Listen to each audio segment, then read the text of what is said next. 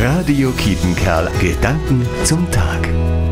So still der Karfreitag in den beiden letzten Jahren war, so düster ist er heute. Die Bilder, die uns täglich aus der Ukraine erreichen, sind unerträglich und verstörend. Soll man da nicht besser abschalten und sich freudigeren Dingen zuwenden? Wir feiern den Karfreitag.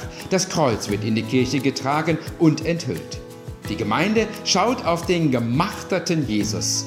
Sein Kreuz ist das Erkennungszeichen unserer Religion. Christen schauen hin, ihnen ist das Leid nicht fremd. Sie schauen es an in jeder Kirche, in jedem Gottesdienst. So wie wir auf das Kreuz blicken, sehen wir das Leiden in der Welt. Daraus erwachsen Solidarität und Nächstenliebe, Mitte und Ausdruck unseres Glaubens. Der kennt aber auch Hoffnung und Zuversicht, denn der helle Ostermorgen ist nicht mehr fern.